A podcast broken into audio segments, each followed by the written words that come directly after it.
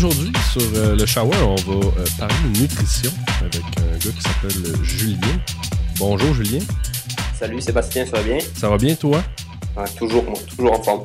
Qu'est-ce, qu'est-ce que. euh, On va parler de nutrition avec toi un peu aujourd'hui. Euh, en gros, qu'est-ce que tu fais? C'est quoi ton travail? Euh, Ah, bonne question. Donc moi, en nutrition, il y a différents domaines et puis j'aime euh, recouper tous les domaines. Donc je travaille beaucoup, comme la plupart du monde maintenant. Euh, la, la journée, comme Batman, ben, je travaille euh, à l'hôpital. OK. Je suis un nutritionniste clinicien en fait. Et il existe la nutrition clinique, la nutrition publique, euh, la prévention de la santé. Puis moi, en nutrition clinique, je travaille aux soins intensifs à l'hôpital du Sacré-Cœur de Montréal. OK. En fait, je m'occupe, euh, tu sais, genre, t'as un accident, puis on est obligé de t'en- t'endormir après l'accident. D'accord. Tu peux pas manger, puis moi, je m'occupe de ton alimentation. C'est, c'est toi qui vas prescrire les, les dosages de, de, de sérum, là? Exactement. En fait, on appelle ça des solutions de nutrition entérale ou parentérale. là. En gros, si je vulgarise, c'est une nutrition par le nez avec un tube, ou une nutrition par les veines, une nutrition parentérale avec des acides aminés, des choses comme ça. Donc, euh, j'évalue les besoins des personnes et puis je leur donne ce qu'il leur faut pour euh, maintenir au moins leur poids. OK. Ouais, moi, j'ai déjà eu euh, euh, intraveineuse, mais tu sinon, tu gaves les gens par le nez? Ah, en fait, par le nez, on insère un petit tube. Ah, Là, c'est les infirmières qui le font. Donc, on leur passe un, un tube dans le nez qui va aboutir au niveau de l'estomac. Et euh, dedans, en fait, on accroche ça à une poche. On appelle ça une poche de nutrition entérale. OK. Et on leur, on leur donne euh, un débit tout au long de la journée pour maintenir la masse musculaire, la masse grasse. Notre but à l'hôpital, c'est de ne pas perdre de poids.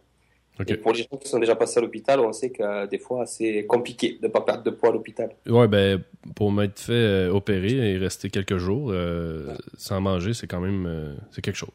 C'est quelque chose. Puis on s'en remet plus difficilement aussi. Tu sais, quand, quand, ton, quand ton état nutritionnel guillemets, est, est- précaire, tu perds vite du poids, puis tu restes plus longtemps à l'hôpital. Donc, euh, mon but, moi, c'est d'améliorer ça euh, à l'hôpital finalement. OK. Puis est-ce que là, en fait, tu fais ça le jour, puis euh, le, le soir, est-ce que tu. ou la fin de Le semaine? soir, j'enfile un autre costume. En fait, je travaille dans des salles de sport. OK. Et là, je m'occupe plus. Euh, ben, c'est pas forcément de la nutrition clinique, c'est plus de la nutrition de tous les jours, euh, tout dépendamment des objectifs qu'ont les gens. Il y a des gens qui ont des objectifs simplement de se maintenir en santé, donc c'est voir avec eux les habitudes alimentaires. Il y a des gens qui ont des objectifs de perte de poids, donc c'est un peu leur montrer comment, en améliorant certaines choses dans leur alimentation, ils peuvent perdre du poids. Et d'autres, c'est euh, avoir un gain de masse musculaire simplement. Puis là, il y a beaucoup de, de préjugés. Je te vois venir certainement avec les protéines, tout ça. Donc, j'essaie un peu de rectifier les mythes alimentaires de ce côté-là sur comment développer la masse musculaire et, et faire des bons choix alimentaires pour que ça réussisse finalement avec un entraînement. Bien entendu. Toi, Oui. tu t'entraînes, je pense Oui, oui, ben, évidemment, oui. Ça se voit. Mais pour, pour tomber dans ce sujet-là, tout ce qui est les, les protéines, là? Parce que là, tu as, de la protéine de soya. Ouais. Là, tu as, de la protéine. euh, ça, c'est de la végétale. Tu de la végétale. Il y, Ouais. il y en a comme mille sortes. là. Il y en a comme mille sortes, mais finalement, euh, au bout du compte, il n'y en a pas tant que ça. C'est qu'il y a mille sortes, c'est les mille sortes, c'est parce qu'il y a mille compagnies qui en font. OK. Tu as la protéine de soya, la protéine de chanvre, la, la protéine de lactosérum, celle que consomme la plupart du monde. Euh, tout dépendamment des besoins, finalement. Si tu veux qu'on aille dans ce voie-là, je pourrais en discuter pendant longtemps, mais les protéines, c'est clair que c'est nécessaire au quotidien pour maintenir son système immunitaire, faire les muscles, des choses comme ça, mais pas besoin d'en avoir euh, des quantités astronomiques par jour pour avoir de- du muscle, finalement. Non, mais c'est ça. Mais je, moi, je, moi je, je, vais, co- je, vais- je, vais- je pense arriver avec le côté entraîneur en moi. Euh, je pense que les gens souvent, puis corrige-moi si je me trompe, mais souvent, euh, Régent qui a 40 ans, qui commence à s'entraîner euh, au gym pour euh, venir en forme, je pense qu'il faut pas partir en peur. Il n'y a pas besoin de prendre des protéines s'il y a une Ouais. alimentation correcte. Exactement. Ouais. Parce que je pense que c'est ça aussi qui arrive aujourd'hui. Les gens, ils veulent tellement des résultats rapidement, puis ils se font un peu dire n'importe quoi. Donc, c'est les entraîneurs qui disent n'importe quoi, c'est ça? Non, non, non, je parle la... je parle de... Non, je pense pas que c'est les entraîneurs... C'est comme n'importe quoi. Il, il faut vendre, puis bon, c'est une espèce de gamique, tu sais, mais moi, je pense que c'est la société en général qui va... euh, il va te dire que tu as besoin de prendre des pilules, que tu as besoin de prendre de la poudre, que tu as besoin de prendre un paquet de choses. Ouais. Que si simplement tu manges bien, tu vas tout retrouver dans ton alimentation. Tout à fait d'accord avec toi. Euh, D'un côté, quand on a une assiette équilibrée, comme le monde le guide alimentaire canadien par exemple, on arrive à combler 100% de nos besoins. La seule chose, c'est que des fois, ces besoins peuvent être augmentés quand on fait, par exemple, quelqu'un, un petit jeune de 20 ans qui vient à la salle de sport, qui fait 150 livres, qui me dit qu'il veut prendre du poids, 180 livres, 180 livres, il veut, il veut prendre vraiment de la masse musculaire. Ouais. On rend compte qu'il a besoin d'augmenter ses apports caloriques via l'alimentation. Ouais. Mais des fois, on est, avec le rythme scolaire, le rythme social, on n'a pas le temps de prendre trois repas, quatre, cinq, six repas pour essayer d'augmenter nos apports. C'est là que parfois, je dis bien parfois, avec un encadrement spécifique, les suppléments nutritionnels peuvent être une espèce d'intermédiaire pour atteindre nos objectifs de gain de poids, par exemple. Mais il faut que ça soit contrôlé avec un certain, certain nombre de, de- de protéines par kilo. En fait, c'est des calculs qu'on fait. La nutrition, euh, comme je te disais tout à l'heure, la nutrition, c'est une science. On ne part pas sur ah, il te faut plus de protéines. Oui, il t'en faut plus, mais il faut la quantifier. Et ça, c'est il n'y a pas tant de personnes que ça qui ont les ressources pour évaluer ça. Mais il y a- et comme il y a un truc intéressant euh, que j'avais entendu, et corrige-moi si je me trompe, je pense qu'on peut pas assimiler plus que 30 grammes de protéines à la fois, c'est ça? Ouais, ben en fait, il y a différentes valeurs qui, qui, qui passent un petit peu selon les études, mais je te dirais que 30 grammes, c'est quand même quelque chose qui est euh, facilement absorbable par ton corps. Quand tu regardes un, un repas avec euh, un steak, des pâtes, puis tu rajoutes un produit laitier, tu l'atteins facilement ce 30 grammes-là. Ouais. C'est juste que quand tu le prends sous forme de chèque de protéines, t'as que ça, finalement. Donc, on a tendance à en mettre un peu plus. Tu sais, un chèque de protéines, tu peux monter jusqu'à 28 grammes pour, euh, par, par cuillère, finalement. Et souvent, les gens ont tendance à en prendre une, voire deux scoops à la fois. Donc, tu montes finalement à 40-50 grammes. Là, ça commence à être ridicule. Et puis, ton corps euh, va pas le, il va l'absorber pareil, mais il va pas le métaboliser comme tu le voudrais, finalement. Mais c'est ça, il va pas, il va prendre 100% exemple de 30, 32 ou je sais pas c'est quoi le chiffre, mais il Exactement. va pas prendre tout ce que tu vas lui donner. Ça serait trop facile. Imagine-moi, là, si je prenais euh, 50 grammes de protéines à chaque jour, enfin, en plus supplémentaire par jour, j'aurais des muscles qui pousseraient de tous les côtés. Ça serait vraiment trop facile. Ouais, mais encore là, il faut que tu bouges aussi. Exactement, ça c'est un excellent point. Beaucoup de gens pensent qu'en prenant des protéines sans entraînement, les muscles vont pousser. Non, ça marche pas comme ça malheureusement. Il faut aller pousser de la fonte, il faut soulever des poids, il faut avoir un bon entraînement aussi pour pas se faire mal, donc un entraîneur. Ouais. Euh, c'est l'association entraînement-nutrition qui fait qu'on a des résultats, peu importe les objectifs que l'on a, perte de poids, gain de poids ou maintenir son poids, c'est l'association des deux qui va permettre d'avoir des excellents Je- résultats. puis même jusqu'à un certain point, euh, la nutrition est plus importante au niveau des résultats. Mais euh, soyons, c'est pas- c'est pas 50-50, c'est plus la nutrition un peu que l'entraînement, selon Tu moi. des fleurs, là, tu nages des fleurs. C'est bien. Non, mais selon moi, je, moi je le vois moi-même. Si pendant, exemple, deux semaines, je fais vraiment attention, je consomme pas d'alcool, euh, je vais, je, je, je, je- je cherche le mot français, je shred, je, découpe très facilement. C'est bon, c'est bon. Mais, Mais- toi, tu as déjà aussi euh, un potentiel. Tu es quelqu'un qui s'est entraîné de peut-être de longue date, qui a déjà un antécédent. Je te dirais que c'est encore différent pour des personnes qui se mettent à l'entraînement tu sais, à 30 ans ou 40 Oui, ans. c'est sûr. On Mais ça le fait pas si longtemps. hein. Les gens, ils pensent que, je suis une- que, que- que ça fait longtemps, mais ça, ça fait à peu près trois ans que je m'entraîne sérieusement. OK. Mais j'ai, c'est, c'est rendu dans mon mode de vie. Euh, je fais ça trois, quatre fois par semaine. Puis si ça me fait du bien, ça me fait du bien euh, au moral, j'ai le temps de penser, d'évacuer. Puis euh, Tu sais pourquoi, hein, l'entraînement, euh, ça crée des endorphines. ouais. Ben oui, hein, mais il y a, il y a un- il y a une panoplie de raisons pourquoi je m'entraîne. C'est sûr que, bon, on veut être beau. Euh, tu vas être en santé. Tu vas être en Mm. forme. Euh, je fais du sport, fait que ça m'améliore aussi quand je fais du jeu au hockey ou je fais du yoga ou peu importe. ça- ça- ça- c'est un tout. Euh, c'est bon pour l'esprit parce que justement avec les endorphines, moi ça me libère personnellement, c'est une activité que j'aime faire, donc ça, ça me- libère l'esprit aussi. Et l'autre chose, c'est que moi j'aime ça, euh, manger des patates frites de temps en temps, puis j'aime... avec ça, c'est sûr. Dépenser de l'énergie pour pouvoir mieux manger plus à côté. Mais euh, c'est mathématique. Et c'est humain, c'est humain. Mais- ça? Sinon, ça serait, c'est vraiment plat. Ouais, c'est sûr. Je, Mais- dire, je sais pas. euh, puis je respecte les gens qui sont végétariens ou végétaliens, mais me semble que ça doit être plate. As-tu essayé pendant une semaine? Non. Ok, il y, a il y a pas mal de personnes qui font ça autour de moi, des fois, de se donner des objectifs pendant une semaine, de tester des coutumes alimentaires qu'on n'a pas forcément l'habitude de suivre au quotidien. D'accord. Un ami nutritionniste qui a testé le végétarisme pendant une semaine, c'est pas que c'est plate, c'est que ça change nos habitudes. Ouais. Là, on rentre dans le cœur du problème, c'est que dès qu'on touche à nos habitudes alimentaires, peu importe qu'elles soient bonnes ou mauvaises, ça vient perturber notre quotidien, puis on trouve ça plate. Mais il y a des végétariens totalement épanouis Non, mais probablement. C'est juste que.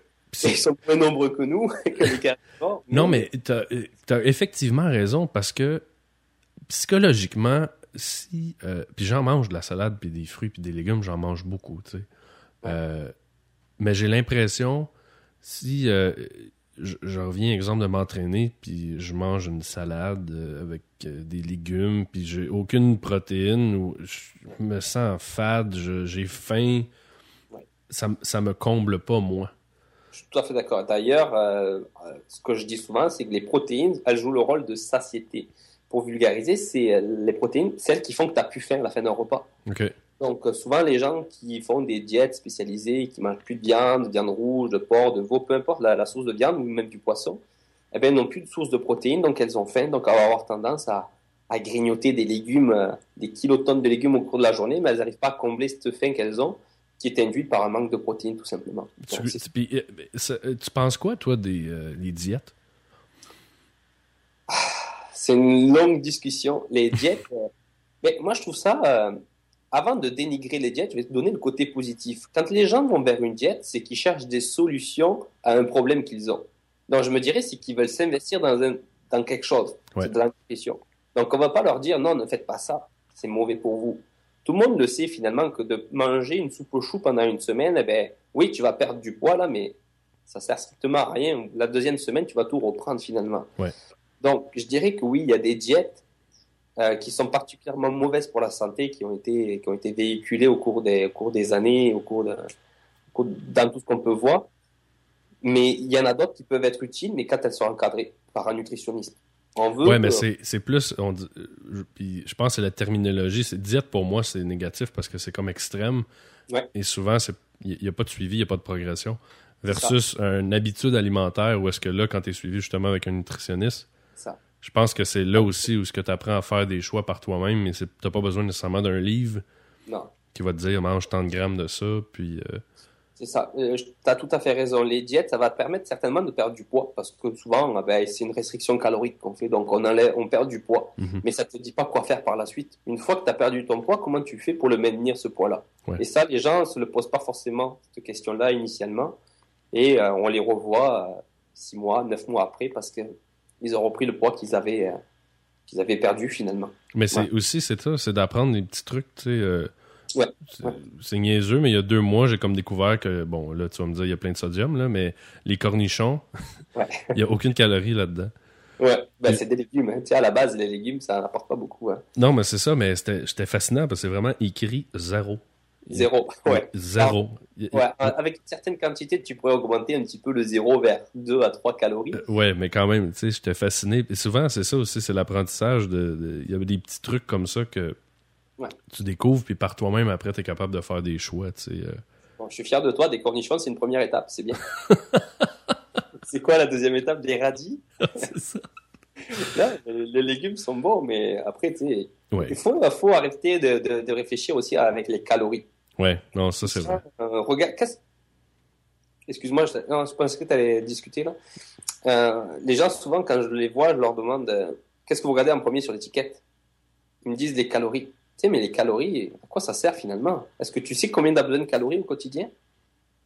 Pas besoin. Il suffit de regarder finalement si c'est une source de protéines, les acides gras trans, le sodium, les choses comme ça, qui sont bien plus intéressantes que le, nombre de calories au final sur le, sur le produit. Ben oui, parce que tu peux quand même consommer 300-400 euh, calories qui sont euh, excellentes pour toi.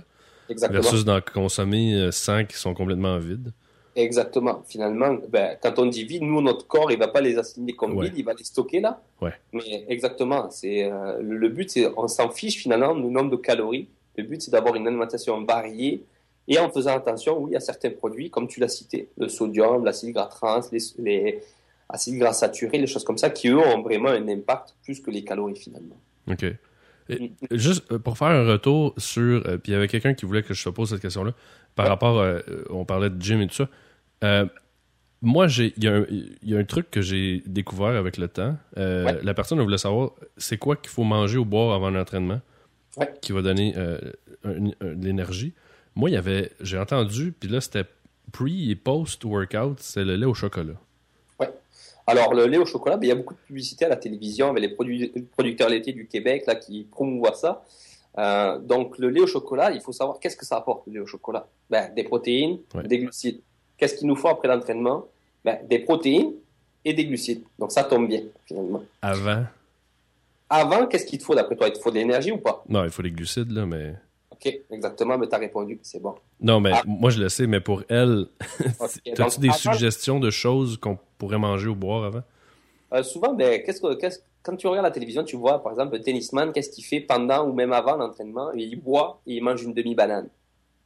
Tu vois, moi, souvent, ce que je conseille en consultation, c'est que tu n'as pas besoin d'avoir des protéines, des choses comme ça. Si tu t'entraînes, par exemple, comme la plupart du monde, à 5 heures après le travail, tu Ouais. fais une collation, tu as mangé à midi ton repas bien équilibré, puis tu sais que tu vas t'entraîner. Tu veux pas manquer d'énergie pendant ton entraînement, il te faut simplement des glucides. Ouais. Après, en termes de quantité de glucides, euh, il faudrait voir en fonction du poids de la personne, mais souvent on dit un, un 30 à 45 grammes de glucides, tout simplement. Et ça, ça correspond à quoi? Un fruit, ça fait 20 grammes de glucides, tout simplement.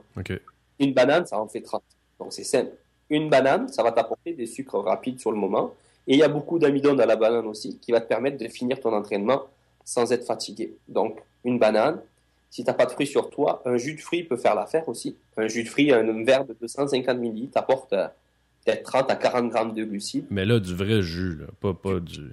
Oui, oui, merci de me corriger. Parce que les spécialistes vont me dire quoi Il parle de jus de fruits, jus- euh, du vrai jus. Mais là, le but, c'est pas forcément d'aller chercher des fibres, c'est d'aller chercher des glucides. Ouais, ouais, ouais. C'est clair? Ouais, non, c'est très clair. Une source de glucides, tout simplement, ce que vous avez sous la main. Après, euh, les sources de protéines, c'est pas nécessaire avant l'entraînement. Mais après l'entraînement, tout à fait avec toi, tout à fait d'accord avec toi avec le lait au chocolat. Ça correspond. Puis euh, euh, là, il y a- là j'ai plein de questions. Euh, le, le- par rapport au lait, Ouais. tu sais, au Québec, on est beaucoup, on est pro-lait. euh, puis moi, j'entends plein de choses par rapport euh, au lait de vache, que c'est pas si bon que ça, parce que la plupart des vaches sont nourries au, au grain. euh, des hormones, des choses comme ça. ouais. Je sais qu'on pourrait en parler pendant sûrement des heures, mais c'est quoi ton Ouais. point de vue là-dessus, là, tout le, le maïs, puis les, les, les vaches, Ouais. tout ça? C'est sûr que ben, c'est difficile de prendre position parce que le lait de vache, c'est un produit de qualité quand même au niveau nutritionnel. Calcium, vitamine D, protéines, des sucres, des bons sucres. Après, c'est sûr qu'il y a des choses qui peuvent venir altérer cette qualité-là. On parle de d'hormones, on parle de vaches maltraitées, des choses comme ça qui peuvent altérer la qualité du lait. Mais moi, je suis, euh, je suis quelqu'un de cartésien, malheureusement. Et donc, Ouais. tant que je ne me prouve pas les choses avec des études étayées qui me prouvent que le lait est mauvais pour la santé, je continuerai à le suggérer parce que c'est un des seuls produits dans notre alimentation qui est enrichi en calcium et en vitamine D qui sont essentiels pour les os. Donc, jusqu'à preuve du contraire, je conseillerais le lait, les Mais produits. c'est pas nécessairement, je pense, mauvais. C'est juste qu'il il expliquait à cause justement du maïs, souvent que. Puis le lait de vache ou le beurre de vache qui est nourri euh, au gazon, dans le fond à l'herbe, Ouais. euh, ça, ça a l'air que c'est très bon. Ouais. Parce que je sais pas si tu en as déjà acheté du beurre de lait de vache. euh. Non, non, non, pas particulièrement, mais en même temps, le beurre, le beurre qu'on mange au quotidien, euh, c'est euh, issu du barattage, en fait, tout simplement. Donc, on Ouais. brasse le lait et on récupère le- la matière grasse qui est au-dessus. Mhm. Euh, mais c'est un bon gras. C'est un bon gras. Après, il faut voir comment il a été transformé. En fait, là, on va regarder sur l'étiquette. Parce que le beurre, souvent, il y a des acides gras saturés, acides gras trans, qui, eux, ont un impact sur le cholestérol qui peut être mauvais à long terme au niveau, au niveau des maladies cardiovasculaires. Parce que moi, j'avais entendu que le beurre fondu, c'était correct. C'est quand tu le fais frire que c'était pas bon. Oui, parce que le beurre, en fait, on parle de point de fumée, en fait, comme les huiles, les choses comme ça. OK. Ça veut dire que quand tu mets dans ta poêle de l'huile ou du beurre et que tu commences à le faire fumer, voire à le faire brûler, on Mhm. crée des substances qui sont toxiques, qui peuvent être cancérigènes quand on le fait de manière très régulière. Mais quand tu cuisines avec de l'huile de noix de coco, ça fait pas ça? Euh, ben, parce que le point de fumée est plus élevé, tout simplement. Ah, d'accord. Tu fais, t'as des recettes hein, à nous dire là avec, le noix de coco là, parce que c'est rare que j'entende ça. Euh, non, mais moi, j'utilise beaucoup la noix de coco. L'huile de noix de coco. Est-ce que tu as déjà regardé l'étiquette de, de ton huile? Oui, Ok, qu'est-ce qu'il y a dedans? Beaucoup de gras. de quelle, de quelle qualité?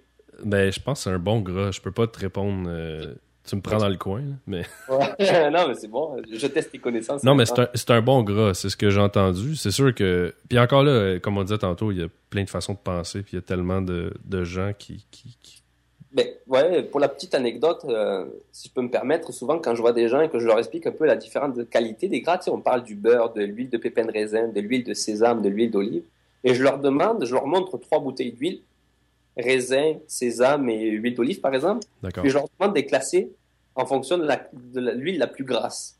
D'accord. Qu'est-ce que tu ferais, toi, entre raisin, sésame et huile, et huile d'olive? Ben là, vite comme ça, Ah, Je vais t'interrompre deux Je secondes.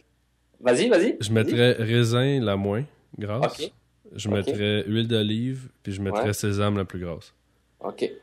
Bon, mais c'est- c'est c'est bien d'avoir essayé. Tu participes, c'est l'essentiel. en fait, les huiles, peu importe la qualité de l'huile, en fait, l'huile de pépin de raisin, de sésame et l'huile d'olive apportent toute la même quantité de gras. Par contre, ce qui va différer, c'est la qualité des gras qu'il y a dedans. Tu comprends? Ouais. Une cuillère à soupe d'huile de pépin de raisin équivaut à une cuillère à soupe de huile de sésame, de huile d'olive. La la- la quantité est identique, mais la qualité va être différente. À ce moment-là, laquelle est la meilleure? Ben, ça dépend de tes goûts. Et Non, ça dépend Au, niveau, façon- au niveau de la, de la qualité du gras. La qualité du gras, c'est comme la qualité alimentaire, c'est la variété qui fait la valeur d'un produit. Ok. Tu veux utiliser de l'huile de sésame pour ta salade, de l'huile d'olive pour ta cuisson et de l'huile de pépin de raisin pour faire un, un carpaccio. Peu importe, le but c'est de varier ses apports alimentaires. Ok. Pas juste avoir un truc. Exactement, exactement. Comme ça, au moins, ça permet de varier tes acides gras finalement et de, de varier aussi les plaisirs tout simplement. Ouais, c'est bon. Ben, ça, ça permet de goûter à plusieurs choses, pour avoir plusieurs saveurs aussi. Exactement, c'est ça que ça prend et ça, il faut avoir cette curiosité là avec tous les aliments finalement. Mais je pense que c'est ça aussi dans l'alimentation comme dans n'importe quoi. C'est une question d'équilibre, tu sais. Ouais, ouais. Et tu penses que l'équilibre, ça se fait sur un jour? Non. Je veux... Il y a une autre chose que je veux revenir avant d'oublier. En Vas-y. par- Encore pour revenir à l'entraînement. Ah oui, oui. Qu'est-ce que tu penses des produits Visalus? Visalus? Ouais. Ok, ça me parle, les produits Visalus. Euh, mais ils sont pas, ils sont commercialisés, mais c'est sur commande, non? C'est pas dans les magasins qu'on les retrouve. Non, c'est ça. C'est un espèce de truc un peu pyramidal. Là. Oui. Puis Ouais. là, il y a fait beaucoup de monde qui m'en parle. Puis je leur dis, touchez pas à ça. Euh. J'ai regardé euh, un truc, puis il y avait beaucoup d'aspartame. Puis de. Ouais. J'étais comme le- pas d'accord avec nécessairement le produit, mais bon, je voulais juste avoir une opinion d'un professionnel. Ben, écoute, le, point faible de ces produits-là, c'est qu'on ne sait pas d'où ils proviennent souvent parce que ça vient de, de pays étrangers, puis qu'on ne connaît pas la qualité des produits qui sont dedans. OK. Tout simplement. Autant tu achètes un produit, tu, tu achètes de l'air, tout simplement. Donc après, comme tu dis, il y a le côté pyramidal, mais là, c'est le, le système de commercialisation finalement qui veut ça. Ouais. Et après, il y a la qualité du produit. Quand tu prends un produit que tu n'es pas certain à 100% de ce qu'il y a dedans, déjà là, tu as un gros doute. Il faut faire attention. Mais c'est- ça doit être difficile parce que qui c'est le gouvernement qui, régule- qui va mettre des règles? Oui, exactement. Donc les produits de santé naturelle, euh, c'est un petit peu flou au niveau de la législation. Mais euh, à un moment donné, ils étaient sous la législation des produits pharmaceutiques. Et puis maintenant, ils sont passés sur la législation des produits euh, alimentaires finalement. Donc il y a une espèce de, de, de flou artistique là, à ce niveau-là. Maintenant, ils sont censés avoir un, un numéro de commercialisation, un NPN, si je ne me trompe pas. D'accord. Euh, numéro-là apparaît pas sur le produit, c'est qu'il n'a pas été contrôlé. OK. Et encore là, je dirais que les produits, les suppléments alimentaires, quand tu n'en as pas besoin, ne va pas en acheter parce que tu connais pas la qualité. Et euh, quand tu sais pas d'où ça vient, faut faire attention. Ben, c'est sûr, parce que surtout, c'est un peu comme le reste des produits euh, de beauté où maintenant c'est rendu très marketing. T'as un beau package, t'écris bio, puis ci, puis ça dessus. exactement. Il est là le danger, je pense. euh, puis l'organisme que tu parles, dans le fond, c'est comme le FDA aux États-Unis? Exactement, c'est ça. Ben, à- à- à- au Québec, c'est le Santé Canada finalement qui fait le, le contrôle tout simplement. Même aussi, parce que je sais que tous les produits un peu, là, protéines, puis tous les, les pre-workouts, les affaires qui ont de la caféine, tout ça, ils- Ouais. comme nébuleux, là. C'est légal, c'est pas légal, on le sait pas. Mais La caféine, euh, c'est bien que tu lances ce sujet-là parce que beaucoup de personnes euh, prennent des pré-entraînements. Ouais. Ok. Pré-entraînement, on parle, moi je te parlais de glucides, mais d'autres personnes peuvent penser caféine, taurine, des, des- un peu des, des complexes qui permettent d'avoir plus d'énergie. Ah, moi, je suis pas capable, j'ai la patate qui va. Ouais. Ouais, ça fait des palpitations cardiaques, c'est vraiment très mauvais. Mais je dirais que ces pré-entraînements-là, c'est aussi mauvais qu'un café euh, infusé à un niveau grande tasse, un venti à Starbucks. Mhm. T'as autant de caféine dans un venti que dans un pré-entraînement. Sauf que dans le pré-entraînement, en plus, d'autres, t'as d'autres composés qui sont vraiment mauvais pour la santé aussi, qui peuvent avoir des, des, des répercussions au niveau cardiaque qui peuvent aller jusqu'à, jusqu'à, je vais pas aller jusqu'à dire jusqu'à la mort, là, mais c'est. Moi, j'en ai déjà essayé. Puis euh, moi, personnellement, je, je, je viens, là, j'ai le cœur qui débat, j'ai chaud. Ça, Ah ouais. ou euh, comme euh, j'avais déjà essayé, mais ça, une journée. Parce que ça aussi, j'avais le cœur qui débattait, des fat burners. Ok. Ça, les fat burners, finalement, c'est des, des pré-entraînements en capsule. C'est la même, la- les mêmes ingrédients, sauf qu'ils ont été réduits en capsule, tout simplement. Ah, ok. Fait c'est pour ça que tu te sens. Parce que je me souviens, j'étais assis à mon bureau, puis je, je, je suais. Ouais, exactement. Et c'est pour ça que les gens pensent qu'ils perdent du poids en suant, mais c'est juste qu'ils sont en train de se déshydrater, tout simplement. Donc tu perds plus d'eau, donc sur la balance, tu as perdu une livre. Euh, c'est simplement ça. Ensuite, tu augmentes ta fréquence cardiaque. Ça a vraiment pas beaucoup d'intérêt, surtout si tu t'entraînes pas là par la suite. Donc euh, non, non, les pré-entraînements un petit peu euh, caféinés, avec de la carnitine, de la taurine, des choses comme ça, euh, ça c'est vraiment à proscrire. Si t'as pas d'énergie pour aller t'entraîner, ben va pas t'entraîner. Ok. Et si Ouais, demain, comme- quand tu seras en forme, tout simplement. Comme, Ouais. comme prendre un, un Red Bull avant d'aller s'entraîner, là, c'est pas conseillé. Ben, écoute, euh, non. Euh, Moi, je travaille aux soins intensifs de Sacré-Cœur. J'ai été aussi aux soins intensifs de l'hôp- l'hôpital Maisonneuve-Rosemont. Et j'ai vu des, des, des, des jeunes adolescents, voire même euh, un peu plus avancés en âge, venir aux soins à cause de palpitations cardiaques parce qu'ils avaient pris trop de Red Bull ou même d'autres boissons énergisantes. Je sais plus si c'était du Dark Dog ou des, vraiment des, des mélanges. Euh, c'est vraiment mauvais pour la santé. Les gens n'ont pas conscience, mais une consommation régulière ou en trop grosse quantité peut avoir des répercussions vraiment euh, mauvaises. Vraiment. Y, y, a- y en a-tu une boisson, euh, sais-tu Base ou Gourou? Y en a pas une que c'est. Oui, ouais. Ils- c'était la version euh, pour euh, plus euh, diminuer en caféine, c'est ça là? Non, non, non, mais je veux Alors- dire, la, la compagnie, euh, c'est pas Red Bull. Il y a une autre compagnie, euh, je pense que c'est Gourou euh, ou Base, ou je sais plus, mais c'est pas, c'est pas de la taurine, c'est un autre truc. là. Ouais, ils changent, ils changent les termes là, mais au final, euh, je l'ai pas, je l'ai sous le bout de la langue le terme qu'ils qu'ils mettent dedans là, peut-être des galas, je me rappelle plus, je l'ai plus en tête là, mais au final, euh, C'est la même chose. naturel, ouais. Tu sais, c'est pharmaceutique là, on s'entend. Mais après, je suis pas. Certaines personnes prennent du Red Bull par par euh, par plaisir, mais tu sais après. Ouais, mais c'est comme n'importe quoi. Si t'en prends un, c'est correct. Exactement, exactement. Et encore, j'irai pas jusqu'à le recommander. Tu sais, c'est comme un verre de vin. Un verre de vin, ben c'est bon, mais j'irai pas te dire tu bois un verre de vin. C'est chacun a son jugement critique. Surtout avant un entraînement. Ouais, non, mais exactement. Non, encore plus avant l'entraînement. Encore qu'il me semble qu'il y avait un sportif de haut niveau là qui disait qu'il avait des meilleures performances en état d'ébriété. C'est pas un descendeur en ski? ça se peut. J'ai pas entendu ça. On écrit une espèce de rumeur et disait qu'il était toujours meilleur le lendemain d'une d'une brosse finalement. Ah ouais? Ouais. Bah, je pense pas que c'était vrai. C'était juste pour euh, Puis, par- parlant d'alcool, c'est quoi les, les pires? Les pires alcools. Ouais. Dans quel sens? Ben, je sais pas. Je pense que la bière, c'est un des. Au niveau. euh, pour la santé en général. Écoute, en fait, au niveau des alcools, bière, vin, euh, alcool fort, euh, en termes de calories, vu que la quantité varie normalement, tu sais, un verre de whisky, tu prends un dosage, un verre de vin, c'est un peu plus, un verre de bière, c'est un peu plus. Donc, en termes de calories, t'es pas mal pareil. Ensuite, c'est la quantité. Si tu prends 10 whisky, euh, c'est mauvais pour la santé. Tu prends 6 bières, c'est mauvais pour la santé. Mais en termes de poids, il n'y a pas de distinction à faire entre le whisky, le vin ou la, ou la bière. On a tendance à dire que la bière favorise la- le gain de poids au niveau abdominal chez les hommes. Ouais. Je pense que c'est plus parce qu'on a tendance à en boire plus que si on buvait du whisky, tout simplement. Une bière, c'est facile d'en prendre 12, tandis qu'un whisky, peut-être que tu vas, tu vas peut-être en prendre moins. Je me trompe. Mais ton apport calorique est pas plus élevé au niveau de la bière? Non, l'apport calorique est dépendant de la, la- du pourcentage d'alcool.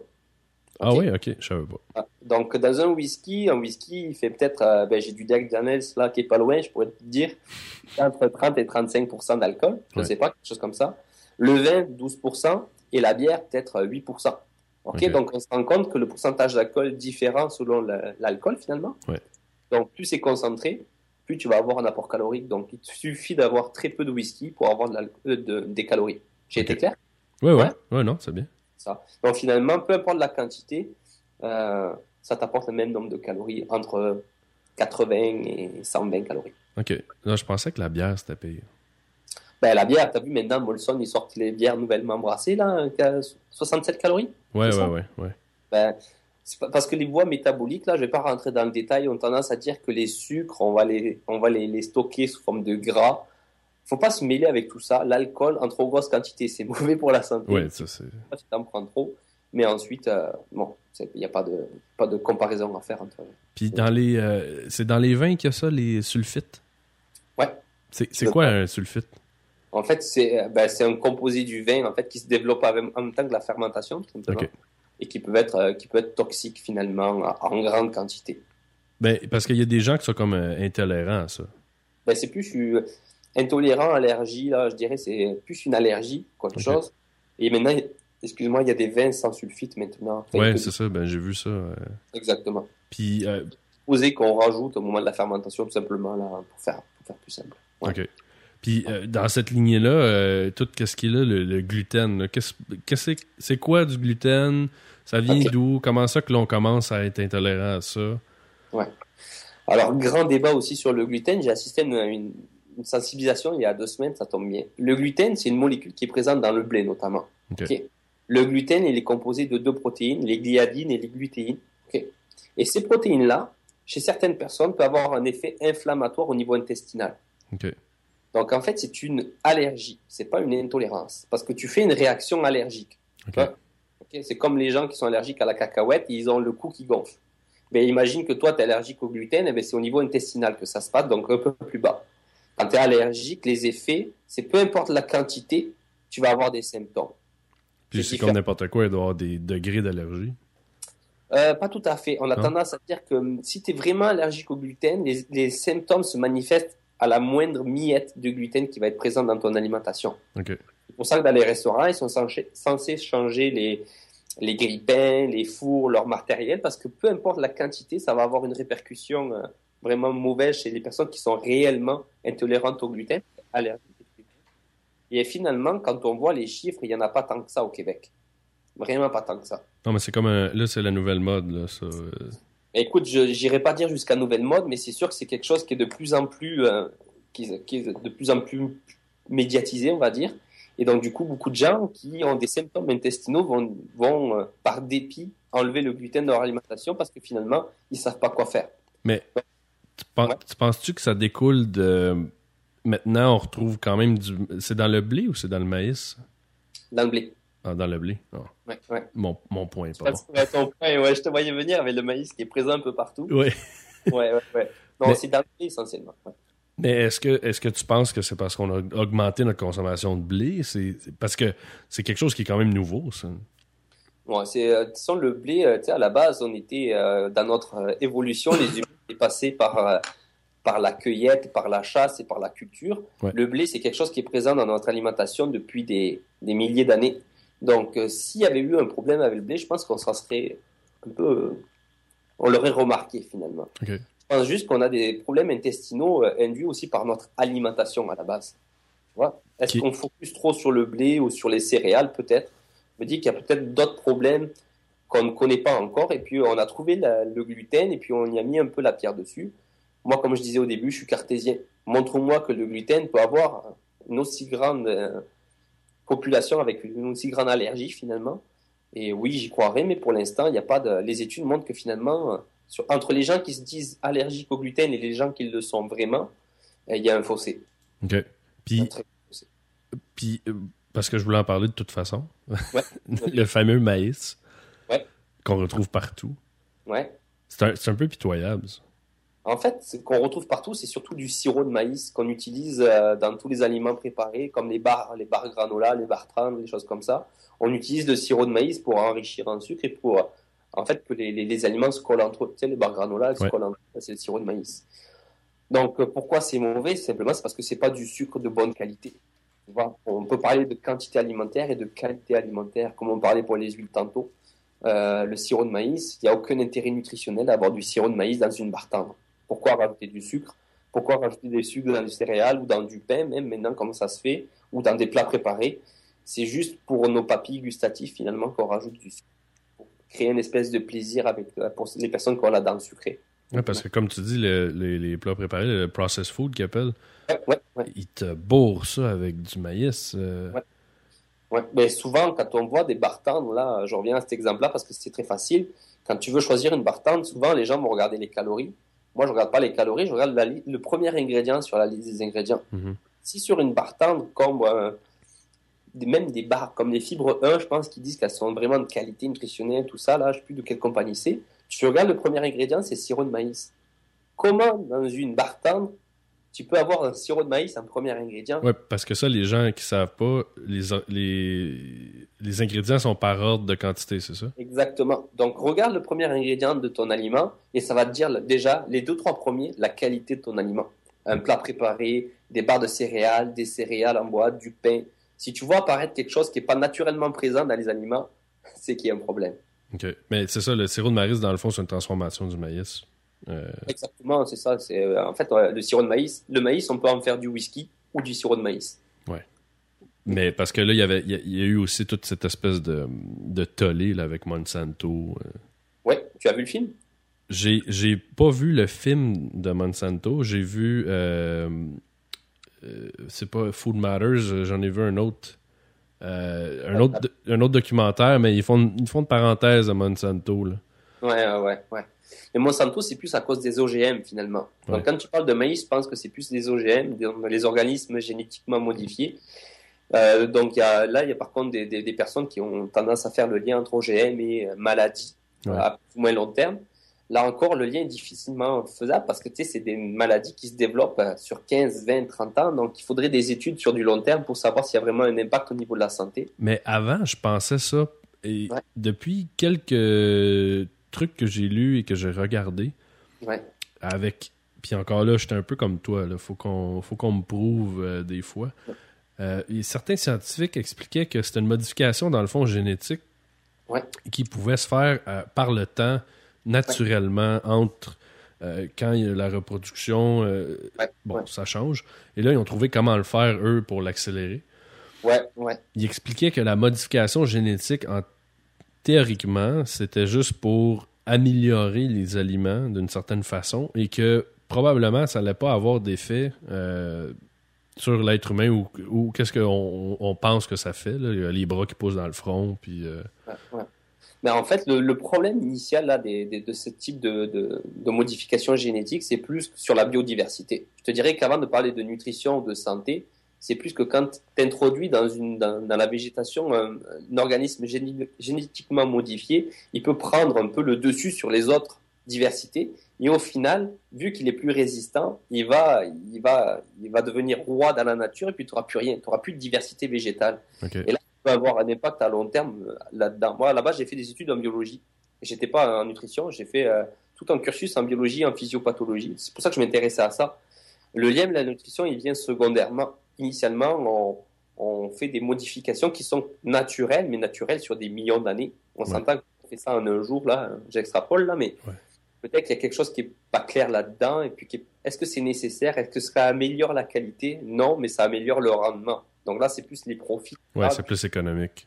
Exactement. Fait que toi, ce que tu es en train de dire, c'est que si on fait ça, exemple, vu que là, on a une super tomate qui Ouais. pousse, qui pousse plus vite, euh, qui, qui, qui résiste plus longtemps, on va se retrouver probablement avec juste une sorte de tomate. Exactement, c'est ça, c'est qu'on va tuer la diversité puis la qualité. Parce qu'à un moment donné, c'est comme tout. Quand tu veux essayer de faire quelque chose de parfait, ben, tu, vas, tu vas y arriver, mais peut-être que ça va y perdre au niveau des saveurs, ça va y perdre au niveau des micronutriments. Des... Donc à long terme, peut-être que la qualité finalement sera pas si bonne. OK. Mais c'est vrai ce que tu dis, ça doit être plus euh, des raisons économiques. Ouais, oui, c'est certain. C'est plus pour améliorer le rendement, pour euh, empêcher les- que des sauterelles viennent manger la récolte. C'est vraiment quelque chose de vraiment très particulier. Puis on cherche des excuses euh, sur la qualité, alors que finalement, le- initialement, c'est plus le rendement qu'on cherche qu'autre chose. Puis le maïs qui est produit en excès, on en fait du, de l'éthanol. Hein. Tu le Ouais. sais, hein. Je pense que c'est un peu bizarre quand même. Hein. C'est En effet, c'est spécial. Ouais, c'est ça. C'est que tu, tu produis des aliments pour l'alimentation, tu sais plus quoi en faire, et t'en fais euh, un combustible. C'est un peu, un peu étonnant. OK. Mais moi, ça, comme Julien va magasiner ses fruits et légumes où? Moi? Ouais. Euh, ouais. Non, alors, dans le meilleur des mondes, j'irai au marché Jean Talon. Parce que j'aime bien la proximité, même si les produits sont de, pour moi de qualité aussi convenable qu'à Provigo, Maxi ou euh, IGA. C'est juste le, le- le- le côté ludique d'aller au marché. Après, je te dirais que la première étape, c'est d'aller acheter des légumes, peu importe où on va, c'est déjà bon pour sa santé. Qu'on aille chez Adonis, Métro ou IGA, je te dirais qu'au final, euh, c'est bien de manger des légumes. Ouais. Moi, euh, j'ai j'ai pas mon petit maraîcher de coin de quartier pour, euh, pour aller acheter mes, mes trois tomates au quotidien. Mais la première étape, c'est peu importe où tu vas là, vas-y. OK. T'as un endroit en tête, toi? Euh, Non, non, c'est parce que je me disais, s'il y a une personne à qui on doit se fier pour peut-être Ouais. aller, peut-être des endroits mieux, tu sais. Il y a Ouais. des nouvelles boutiques, là, justement, à Nice, Avril, Tours. Ouais. euh, Ouais. Ben, en fait, la différence, c'est que tu vas avoir des produits plus biologiques, donc ils vont pas avoir été traités avec des, euh, des, des antiparasites, des choses comme ça, là. Donc, la qualité nutritionnelle va pas changer, sauf que tu vas faire plus attention à comment il a été cultivé, simplement. Ouais, ben, il y a comme. euh, une, personne que je connais, elle fait ça. Ils ont des, euh, des espèces de paniers Ouais, de, ouais, de fruits et légumes bio Ouais. qui, vont, euh, qui vont aller porter. Puis évidemment, la première réaction, quand elle m'a dit ça, j'ai dit ben, tes, tes légumes doivent durer deux jours. Ouais. Et euh, finalement, elle m'a dit pas du tout. Non, non, non, non. Les légumes, ça dépend comment on va les préparer avant de les mettre dans son frigo. Ouais.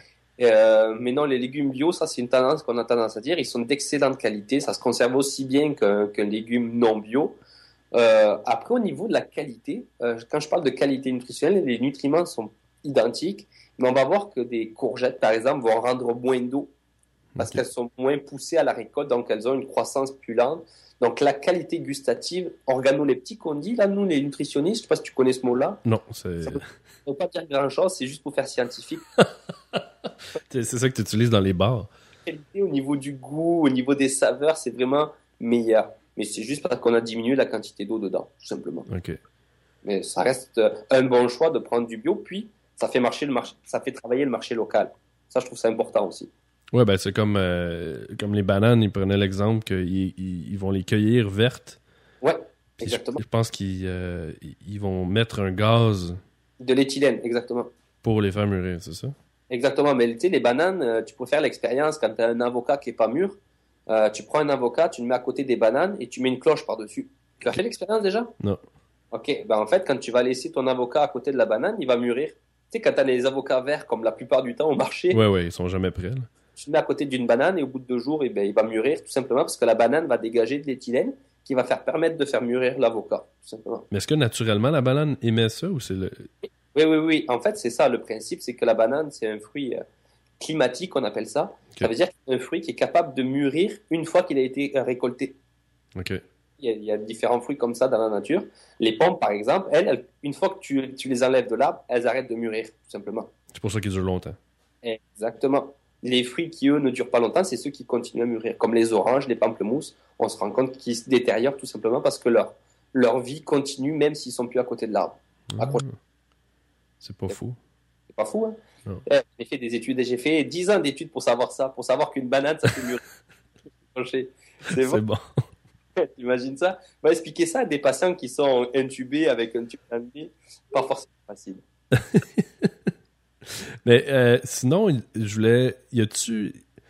Pour démystifier un peu certaines choses, y a-tu comme. C'est quoi les, les, les, plus gros mythes en alimentation là, que tu vois ou que.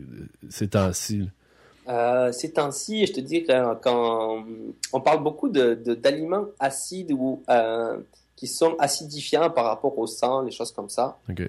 Je sais pas si tu as déjà entendu parler. Euh, c'est vraiment euh, certains aliments, on dirait qu'ils, ont un pH plus acide, donc au niveau du sang, ça crée une réaction, donc ça peut augmenter l'arthrose, l'arthrite, l'ostéoporose. Il y a beaucoup de choses comme ça qui se véhiculent. Euh, sinon, ben, tu l'as cité tout à l'heure, le gluten et le lactose, ça c'est deux choses que j'entends de manière quotidienne. Lactose, vraiment. Et les régimes amaigrissants type Montignac. Ok. Puis ça, t'en penses quoi? Ben, Montignac, c'est mon cousin, donc je vais le laisser tranquille. Je rigole. Montignac, lui, c'était un des précurseurs dans, dans les, les régimes alimentaires où on enlève euh, les trois P. Pain, pâte, pommes de terre. Ah ouais, ouais. Ok. Donc euh, ça, encore une fois, notre corps, tu sais, je fais souvent la- la- l'analogie entre l'essence, la voiture et l'essence. Ben, ton corps, l'essence, c'est des glucides, tout simplement. Donc, euh, c'est pas vrai qu'il faut enlever des, des groupes d'aliments comme ça. Là, c'est le but, c'est de manger euh, des bonnes quantités de ces aliments-là, tout simplement. Ben, je pense que c'est comme n'importe quoi. Un, peu de, de trop de. Tu manges juste des carottes, c'est pas bon. exact. Ouais, c'est pas bon, puis tu te tannes à force, ça fait mal aux dents, là, on s'entend. Ouais. Euh, Puis, euh, au niveau du sodium. Ouais. euh, parce que là, le sodium, dans le fond, le sel qui, de table qu'on achète, euh, Ouais. c'est- ce, ce- ce- ce sel-là est pas nécessairement bon. Ouais. Mais si tu prends un sel de mer ou de l'Himalaya ou ces, ces Ouais. choses-là, ça va être un bon sel. OK. Euh, tu as travaillé ton sujet, toi, ça se voit, le sel, le sel. Alors, le sel, déjà, pour, changer, pour faire un petit point là, le sel de table qu'on rajoute sur nos aliments, lui, participe juste à 5% à peu près de nos apports quotidiens en sel. Ok. Donc finalement, peu importe le sel que tu vas choisir, c'est pas ce sel-là qui va avoir un effet négatif sur ta santé. Le sel de l'Himalaya, le sel de mer, les choses, peu importe le sel, au niveau, au niveau cardiovasculaire, il n'y a pas d'impact. Ce qu'il faut savoir par contre, c'est que le sel de table, c'est un des seuls produits qui est enrichi en iode dans notre alimentation. Oui. Parce qu'on n'a pas une assez grande quantité en iode consommée au quotidien. Donc, c'est essentiel d'utiliser du sel de table iodé pour combler ses besoins en iode. Puis l'iode, ça fait quoi? Euh, L'iode, c'est au niveau de la glande euh, thyroïde, en fait. Ah, ok. Donc, en fait, quand tu as des problèmes d'iode, tu, peux avoir des, variations de, certaines hormones. Je ne vais pas rentrer dans le détail, mais mhm. c'est important d'en avoir. Pour certains qui, sont, euh, qui aiment la culture, en Afrique, il y a des, populations qui ont un goitre.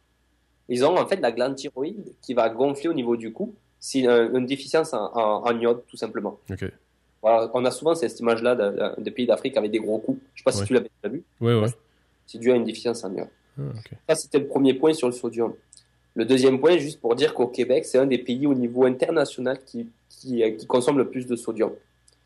Pour faire un exemple, les boîtes de céréales comme des Kellogg's, au niveau de la fabrication, juste pour le Québec, on rajoute du sel.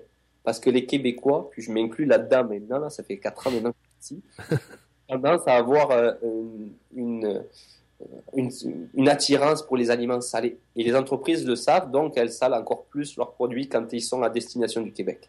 Mais à ce moment-là, eux, ce qu'ils vont mettre dans les aliments, c'est pas le, sel avec de l'iode. Non, non, non, c'est vraiment du sel de base qui n'est pas iodé finalement. C'est comme un agent de conservation. Le sel, c'est un agent de conservation parce qu'il empêche euh, l'eau finalement de se produire dans l'aliment. Donc en fait, ils rajoutent du sel, tout ça pour euh, ben, conserver les aliments et puis augmenter finalement l'appétence des gens. Finalement, ça, ça développe leur goût de manger de, du sel. Ok. Et le, le, produit qui apporte le plus de sel au Québec, tu le connais? Non, je, je t'écoute. le pain et les céréales. Ah ouais? Ouais, c'est la première source de sel. Mais, ah, ça pas, hein? Mais ce, ce, sel-là, il n'est pas bon. Mais pourquoi il serait pas bon d'après toi? C'est parce qu'au niveau cardiovasculaire, notre corps, lui, ça peut avoir des impacts. Ok, Ça, peut développer, ça, ça, favorise l'hypertension artérielle essentiellement. Et l'hypertension artérielle liée avec un surpoids, liée avec l'âge, on peut avoir des risques d'infarctus, des choses comme ça. Ouais, c'est une, belle recette euh, pour le désastre. C'est pas qu'il est pas bon, c'est plus que c'est la quantité qui fait qu'on en mange qu'il est pas bon. Ok. C'est pas la. Tu, sais, tu manges un bol de céréales, tu vas pas faire un infarctus à midi. Non, non, ça je comprends, mais. Ouais, ouais. Dans, aussi ce qui est tout le, le, le, processed food, il y en a beaucoup. Exactement, parce que le sel, c'est un des seuls. Euh, comme tu dis, conservateur actuellement, qui, qui, a vraiment, qui est efficace finalement pour euh, permettre une durée de péremption plus longue, des choses comme ça. Et puis surtout euh, pour la saveur des aliments. Les plats préparés, euh, c'est énorme la quantité de sel que tu peux avoir dedans. Vraiment. ben c'est sûr parce que sinon ça goûte à rien. Tu penses? Ben j'imagine. Si t'enlèves le sel. Ouais, des, fois, tu sais, en Europe, il y a eu une politique qui faisait que que chaque année, les, entreprises étaient obligées de diminuer de 15% l'apport en sel. Oh, wow. Dans préparé dans le pain, notamment en France, on mange beaucoup de pain. Et donc finalement, ils ont diminué progressivement la quantité de sel autorisée dans le pain, puis les gens ne se sont pas rendus compte. C'est juste qu'on on, on, diminue le seuil de, de, perception, tout simplement. Et ici, on a été habitué à avoir beaucoup de sel, donc c'est sûr que du jour au lendemain, si tu passes d'un plat préparé avec du sel, d'un plat préparé sans sel, il y a beaucoup de compagnies maintenant qui commencent à les développer. Et oui, tu vas sentir une différence énorme au niveau de la saveur, mais peut-être que pour ta santé, euh, sur du long terme, c'est un meilleur choix. OK.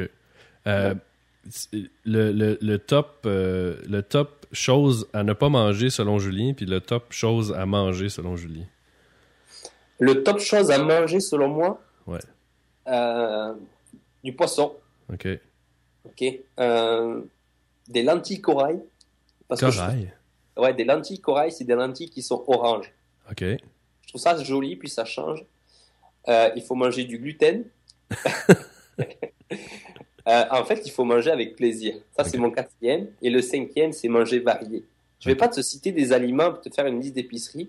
Pour moi, le top des choses, c'est le top des choses qu'on a envie de cuisiner et qu'on a envie de manger. Si tu as envie de cuisiner un bon steak de bœuf ou du canard ou une bonne poutine avec du bœuf brisé par-dessus, L'essentiel, c'est de te faire plaisir et puis de connaître la fréquence d'apparition de cet aliment-là dans tes habitudes, tout simplement.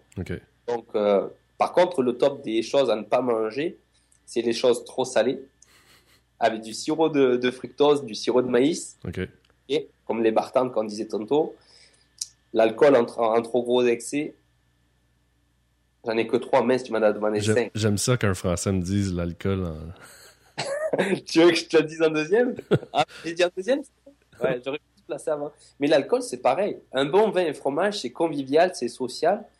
Avec du pain, c'est sûr qu'on fait un repas gras et salé entre le fromage et le pain. Mais ok, on est avec nos amis, c'est un moment social. Donc, c'est excellent pour la santé aussi. Ouais, mais il y a une différence aussi en faisant ça le samedi soir ou à faire ça à longueur de semaine. Exactement. Donc, on parle toujours de la fréquence d'apparition des choses finalement. Donc, finalement, les, mauvaises choses, oui, il y en a beaucoup dans l'alimentation. Les gras saturés. Donc, regardez ça sur les étiquettes plutôt que les calories.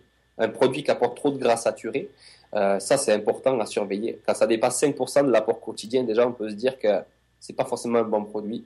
Euh, le, la quantité de sodium dans les aliments. Et ensuite, euh, la liste des ingrédients. Qu'est-ce qui apparaît en premier sur la liste des ingrédients? Bon repère. Mais comme j'avais entendu dire aussi, comme exemple, le, popcorn au micro-ondes, ça a l'air que c'est vraiment pas bon. Pourquoi? Je le sais pas. À cause de la radiation, un, du micro-ondes, puis deux, l'espèce de produit qu'ils mettent pour pas que ça colle. Ok. Euh, oh, je t'avouerai, mon... oui, je suis français, je sais pas tout. C'est rare, ça. Ah. Mais au niveau du popcorn, si c'était les radiations, ça ferait pareil avec tous les aliments, parce qu'on chauffe tout avec micro-ondes. Donc, euh, non, mais il parlait du procédé entre le, le, le, le... entre eux, là? Ben, il y a deux choses. Il y a le produit qu'ils mettent pour pas que ça colle. Ouais. Euh, bon, il y a le faux beurre, ça c'est correct, là, on, le sait, sodium et compagnie. Mais ça a l'air que la réaction entre l'espèce. Il y a comme une plaque dans le sac. Oui, oui, oui, bien sûr, bien sûr. Qui fait comme chauffer. En tout cas, ça a l'air que ça, c'est pas bon. Mais. Écoute, euh, je, vais, je vais retourner dans mes études et, voir un petit peu si je peux trouver de l'information là-dessus. Mais je t'avouerai mon, mon ignorance par rapport à ça. Puis c'est ça, parce que ça fait pas. Normalement, quand j'entends une chose une fois, je, le sais des fois que probablement c'est juste quelqu'un qui s'énerve. C'est probablement pas vrai, mais ça fait plusieurs fois que j'entends ça. donc. C'est bien que tu apportes ce sujet-là. C'est juste pour montrer aussi que les nutritionnistes n'ont pas réponse à tout. Tu sais, comme on disait, euh, la nutrition, c'est une science, c'est tout le temps en évolution. À chaque heure, il y a une nouvelle étude qui montre que tel produit est mauvais pour la santé, tel autre est bon pour la santé. Donc c'est sûr qu'il faut se tenir en alerte et toujours être conscient un peu des mythes alimentaires et puis de, des process de fabrication. C'est très vaste. Il y a des nutritionnistes qui sont vraiment plus spécialisés là-dedans. Moi, je suis nutritionniste clinicien, donc je travaille à l'hôpital. Donc, je perds un peu le lien avec la nutrition finalement au quotidien. Donc, c'est pour ça que je conseille souvent déjà d'aller voir des nutritionnistes qui sont spécialisés là-dedans en santé publique. Et il y a un site internet Extenso, qui est de l'Université de Montréal, qui permet de, de, de, donner l'information à un plus large public et mieux vulgariser que je ne pourrais le faire ce soir. C'est quoi le nom? Extenso. Extenso Ouais, c'est euh, en fait. Je vais le mettre, euh, tu me le donneras tantôt, je vais le mettre dans les commentaires. De... Ouais, extenso.org, c'est un site fiable avec beaucoup d'informations faites par des nutritionnistes spécialisés en nutrition publique et qui vulgarisent bien, bien, bien les choses. Vraiment bon, une bonne équipe. C'est relié à l'Université de Montréal. Sinon, c'est ça, c'était ma prochaine question. As-tu des, euh, soit des sites ou des applications à recommander aux gens, soit pour peut-être des recettes ou des renseignements de. Ouais. Alors, recette, je vais pas faire de la pub pour Ricardo. Je vais changer un petit peu ce fois. Mais euh, les recettes, je dirais que je suis pas, je suis pas un grand cuisinier. Je suis nutritionniste, je connais la valeur nutritive des aliments, mhm. mais moi j'y vais un peu au feeling. après, les, recettes, tu, tu, vas sur Internet, il y a beaucoup de, tu sais, vous avez la chance au Québec, on a beaucoup, beaucoup de chefs cuisiniers on a Vézina, Ricardo, Louis. Moi, je trouve que les recettes sont très bonnes, honnêtement. Je vais pas regarder la qualité de est-ce qu'il est trop gras, trop sucré, trop salé. Les recettes sont vraiment de bonne qualité. Si tu veux, par contre, de l'information au niveau nutritionnel pour certains produits, tu as le fichier canadien des aliments qui est sur le site euh, de Santé Canada. Donc là, tu as une ressource comme une, une, revue en ligne de tous les aliments qui sont disponibles au Québec avec les valeurs nutritives, des choses comme ça. Sinon, tu as Passeport Santé Passeport santé. Ouais, ça, je connais, ça, c'est bien. Euh, ça, c'est quand même une source pas, pas, mal fiable, beaucoup mieux que Wikipédia, je te dirais. OK. Donc, Passeport Santé et extenso.org, c'est deux sources que moi, au quotidien, je vais voir assez régulièrement pour euh, ben, des, produits, des, quantités de micronutriments, des choses comme ça. Sinon, le site de Santé Canada, tu as aussi des diététistes du Canada où tu as des ressources dedans. OK. Euh, pas mal, ça fait pas mal de tours là déjà, je te dirais. Hein. Au moins deux sites qui sont référés. juste avec Passeport Santé, tu as de la lecture pour. Euh... Ouais, as, pour un bon puis c'est véhiculé par des nutritionnistes, des stagiaires en nutrition qui vérifient les, données. Et puis après, euh, le mieux, c'est le plus simple, c'est si vous avez beaucoup de questions, c'est d'aller voir un nutritionniste. Tout simplement, je vais pas faire de la pub, mais à un moment donné, tu as des questions, va en voir un, ça répond à tes attentes ou pas, au moins tu auras fait cette job-là d'aller voir un nutritionniste, tout simplement. OK. Ben, en parlant de ça, si on, mettons que les gens veulent te contacter, comment ils font? Ben écoute, moi je suis présent sur Twitter, j'essaie, c'est un, système que j'apprécie parce qu'on est proche des, gens. Je suis aussi présent, te fous pas de mon accent en anglais là, sur LinkedIn. Ok. okay. donc je suis présent aussi là-bas. Euh, sinon, après, moi je travaille dans des salles de sport. Je peux, est-ce que je peux les citer? Oui, oui, vas-y. Je travaille à Nautilus, moi, actuellement. Lequel? Euh, Je travaille à Île des Sœurs et Square Victoria. Ok. je travaille euh, tous les soirs et le samedi matin. Euh, mais après, à plus ou moins court terme, ce que j'aimerais, moi, c'est développer mon entreprise à moi. C'est comme la plupart des nutritionnistes, travailler en nutrition clinique à l'hôpital, c'est quelque chose que je pense que pour un nutritionniste, c'est essentiel de travailler en clinique. Ça permet de maintenir un petit peu la, la connaissance, la vulgarisation, et puis faire de la nutrition publique pour être aussi conscient de ce qui se passe au quotidien chez les gens. Donc c'est quelque chose que j'aimerais associer, puis euh, et développer ma propre euh, clinique, pourquoi pas, m'associer avec un entraîneur, tu sais, pour faire quelque chose de de structurer parce que la nutrition et le sport, c'est deux choses qui sont indissociables pour moi. Mais tu as raison quand même parce que on a beau. Euh, si tu t'entraînes comme un, déchaîné, euh, si tu manges mal, tu n'auras pas de résultat. Tu n'auras pas de résultat. Et tu seras même pas capable. Ouais, exactement. Donc, euh, souvent, tu sais, le, Santé, Canada, Santé Canada recommande 30 minutes d'activité physique par jour. Ben, tu sais, ça, c'est un début. Tu sais, si tu arrives déjà à faire ça, c'est une bonne chose. Mais si tu arrives à faire ça trois fois par semaine euh, pendant une heure, euh, à courir à l'extérieur ou sur un tapis ou à soulever de la fente, c'est encore mieux. Ça a des effets positifs sur la santé, sur le cholestérol, sur l'hypertension artérielle, sur le diabète. Donc on connaît par contre là l'impact de, l'entraînement sur ces maladies-là. Donc euh, autant y aller à fond et puis se faire plaisir. Mais c'est fascinant ce que vous faites. Vous êtes comme des espèces de chimistes du corps humain. Exactement, exactement. Moi je dirais que c'est quelque chose qui est attrayant. La nutrition, c'est un métier qui n'est pas forcément connu du, du, large public. Moi, je discute avec mes amis, ils savent pas ce que je fais à l'hôpital. Les gens, quand je leur dis que je calcule les acides aminés, les gras et les glucides que doivent avoir des personnes, on est loin de s'imaginer ça d'un nutritionniste à l'hôpital. Il y a d'autres nutritionnistes qui, eux, donnent des conseils sur euh, les problèmes gastro-intestinaux, sur les maladies, les cancers, le diabète. Et toutes les maladies, tu as un lien plus ou moins proche avec la nutrition. Que ça soit avant la maladie ou après la maladie. Y y a-t-il une espèce d'association qui vous. Êtes-vous régi ou? Oui, nous, on est membre d'un ordre ici au Québec, donc c'est l'ordre professionnel des, diététistes du Canada, en fait. Au PDQ. Euh, du Québec, pardon, au PDQ. Euh, il y a aussi des diététistes du Canada. Et en fait, sur l'OPDQ, ça permet d'avoir euh, tous les membres qui sont, qui sont répertoriés par l'ordre. Donc, on est régi. nous, on, est le, seul professionnel de la santé qui peut établir euh, un état nutritionnel finalement, qualifier un état nutritionnel des personnes. Euh, il y a beaucoup d'autres professionnels de la santé ou même d'autres catégories, je ne citerai pas des noms, mais certains naturopathes par exemple, qui ont tendance à donner des, des plans alimentaires, des, des, des, conseils alimentaires. Je ne dis pas qu'ils sont mauvais, loin de là, je ne les jugerai pas, mais il faut faire attention parce qu'ils n'ont pas le même cursus scolaire que quelqu'un qui est membre de l'ordre, qui a fait un baccalauréat en trois ans et demi quand même, mhm. d'études, euh, comparativement à, ben, c'est quelque chose, même quand, quand moi j'ai suivi ma formation d'entraîneur, euh, on a fait un petit volet euh, sur la nutrition, mais comme ils ont dit, c'est trouvez-vous un nutritionniste avec qui vous pouvez justement échanger ou référer? Bien sûr. Parce que il y a des choses que je connais parce que je jase avec des gens comme toi où je vais faire la lecture, mais euh, je peux donner des mini conseils entre guillemets, mais je peux pas, je peux pas faire un plan alimentaire à quelqu'un.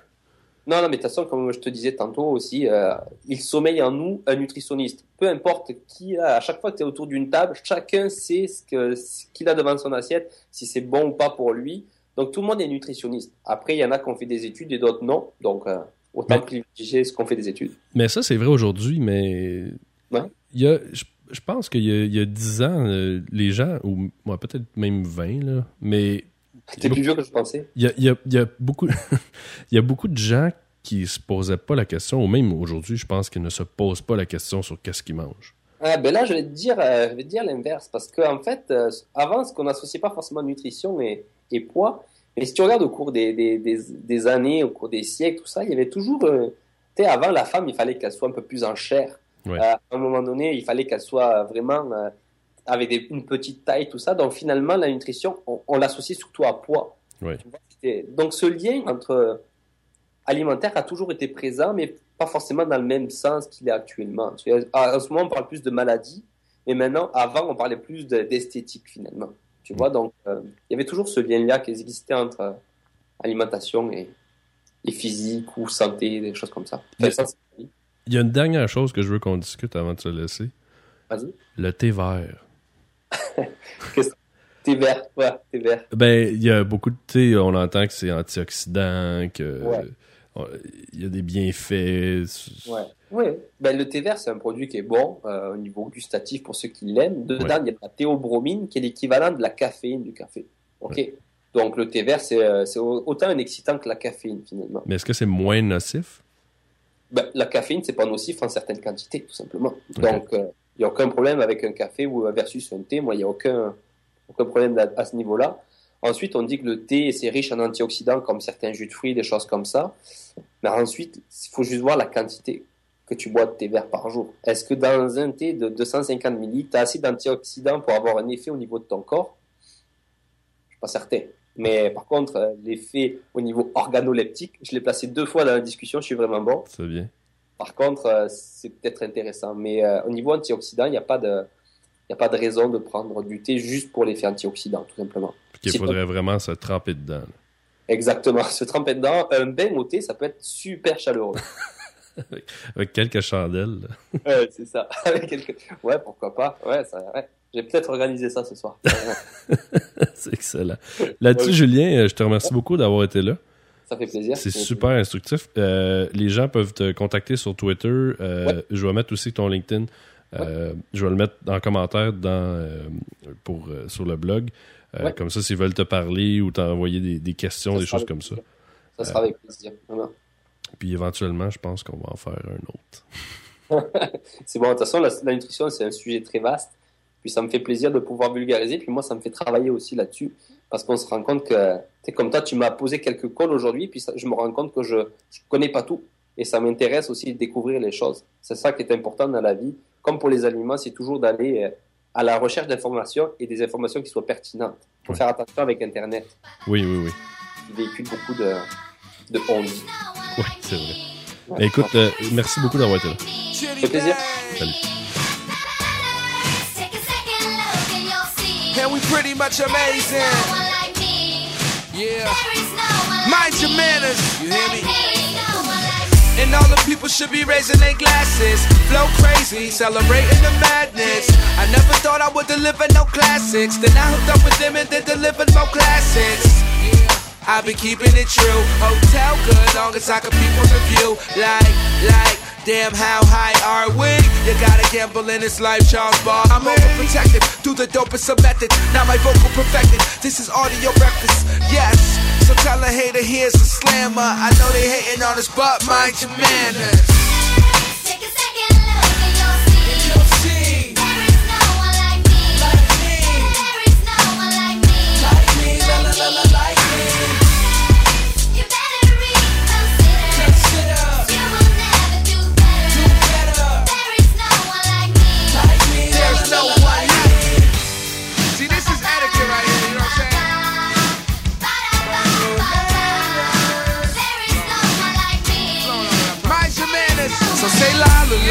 I arrive will I.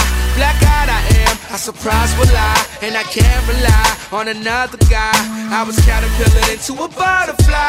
I'm living in the moment, why won't you go and own it? And we don't got the spirits, at least we could corona it. Or the sake, homie. I'll be sipping tight, cool. And you get the wrong number if I don't like you. Say I'm the man, tell me why I gotta lie to. Anybody, I'm the best, girl, let me advise you.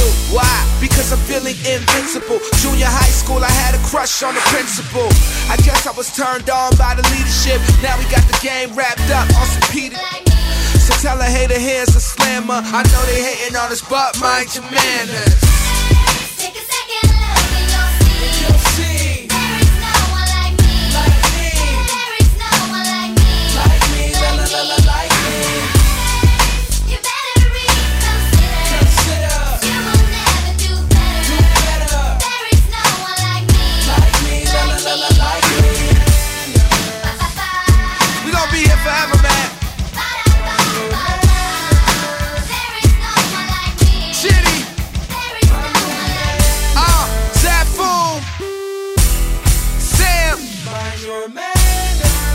till they kick me off the booth. And we pretty much amazing.